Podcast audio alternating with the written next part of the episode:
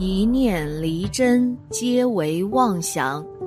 大家好，欢迎收看《佛说》，佛说与你一起看遍世间百态。前段时间，趁着节假日的时候，约上三两好友来到江苏扬州，感受一番江南之景。从小就耳濡目染佛学文化的我，自然也就少不了去观览那心中神往已久的名寺古刹。禅智寺。刚到寺院，经过禅房之时，恰逢遇见一名游客在向一位高僧请教，问及如何积累功德，而那高僧嘴里也是念念有词，为游客开示解惑。这时，我身边的一个朋友说道：“信佛的人可以积累功德，那么像我这种不信佛的人，是不是就没有功德？”这时，高僧突然起身向我们走来。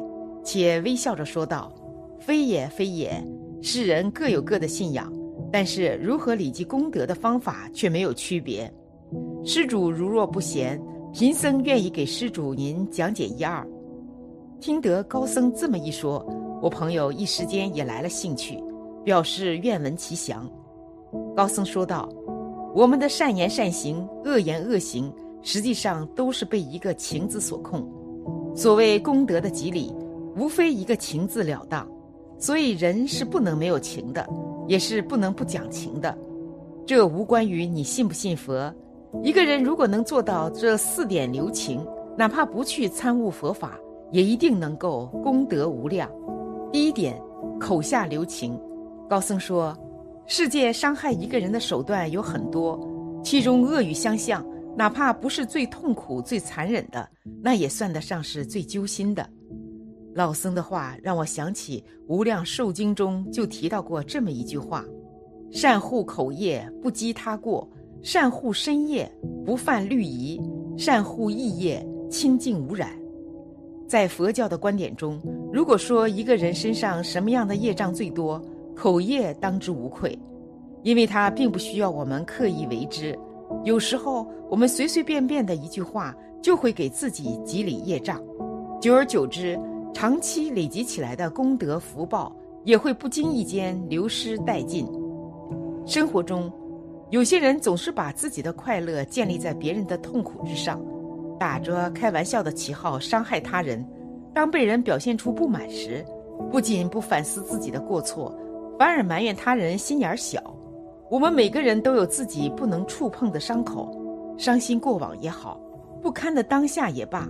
当这些事成为被人嘴里的谈资时，那疼痛程度不亚于把自己的伤口硬生生摊开供人戏谑。各种滋味只有自己能体会。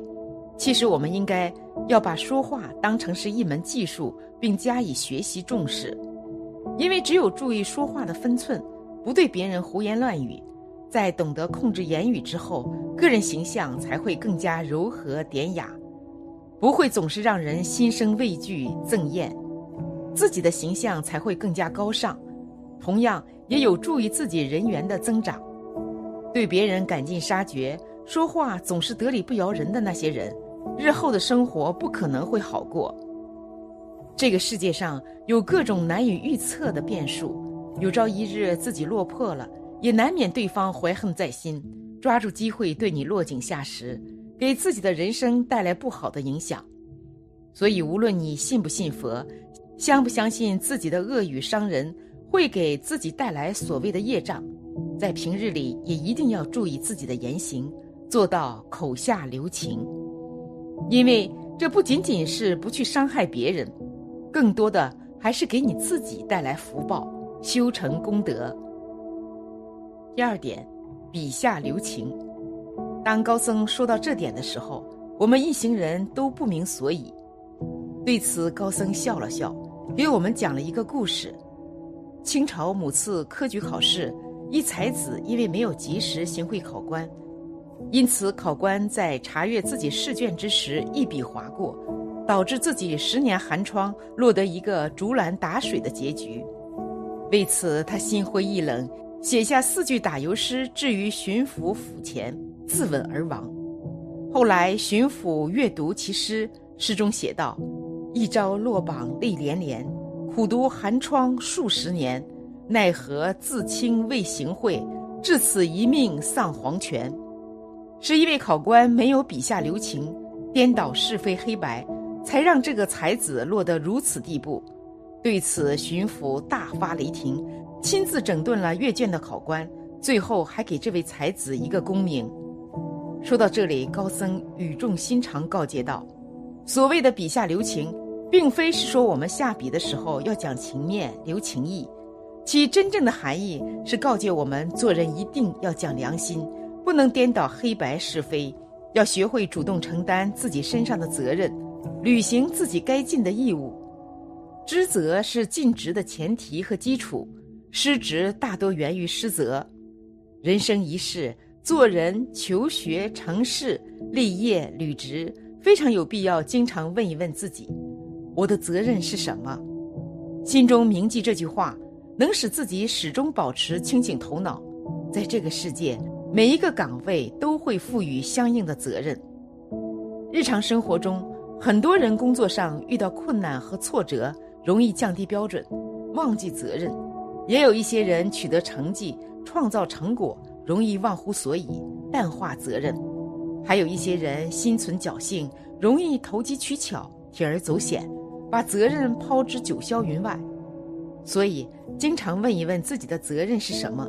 其实也是一种自我加压的方法，它能督促我们自告奋勇去克服困难，想方设法纠正偏差，改进工作，创新方法，真正履职尽责，干事儿创业，是一种很好的自治和自修。可以这么说，自我常问责常进步，少问责小进步，不问责难进步。所以说，铭记我们手中握着的那支笔。坚定地书写下自己的篇章，这也算得上是功德无量了。第三点，手下留情。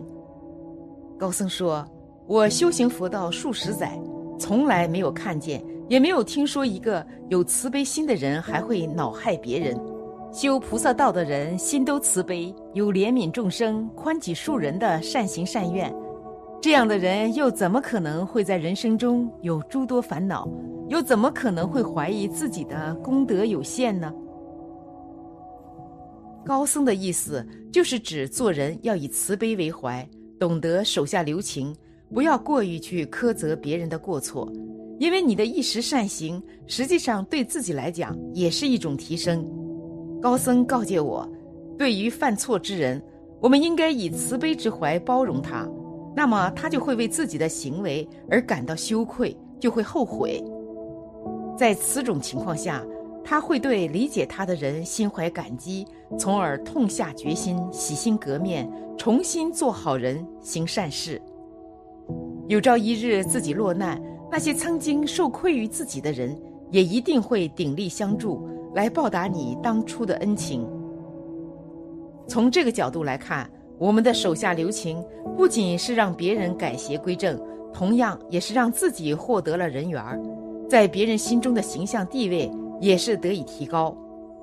如此来看，做这等积德的好事，又何来僧俗之分？第四点，眼中有情。高僧说，人活一辈子，一定不要被利益蒙蔽了自己的双眼，哪怕是在这个物质横行的社会里，真正能够帮到你的，必定还是那些和你建立起深厚感情的人。所以要做到心中有爱，眼里有情。我问高僧何为眼中有情？高僧说，眼中有情，其实就是指我们要看待世间万物，不要持有自己的偏见，只去见恶劣的一面，要懂得见到人世间的真善美。生活中，我们学会用情去看待别人不好的一面，既是给自己内心带来一种解脱释然。也能在宽容中成全自己的大善。有朝一日身份兑换，相信那些被自己真情以待的人，也会同样来温暖我们自己。如此一来，也算是对自己功德莫大的积攒了。每个人的人性都有恶劣的一面，就像一股寒风，给人世间带来污浊和阴冷，但整个人类大家庭还是沐浴在晴空一般的纯净和温馨之中。当我们对他人怀有仁爱，用真情去感化别人，学会去看见别人好的一面，做到眼里有情，那么所见之处自然就是处处有真情了。高僧的点悟让我等一行人受益良多，哪怕是我那位不信佛的朋友，听闻高僧的告诫之后，也深感佛门文化的博大精深。无论是口中留情、笔下留情、手下留情，还是眼里留情，只要心怀慈悲，用佛眼看世间、察世人，不论何时何地。凡事总能看到真诚的一面、善良的一面、美好的一面，如此一来，这个娑婆世界就会变得处处皆有情了。好了，今天的分享就到这里了。夫盛必有衰，和会有别离？希望此次相遇能给大家带来收获。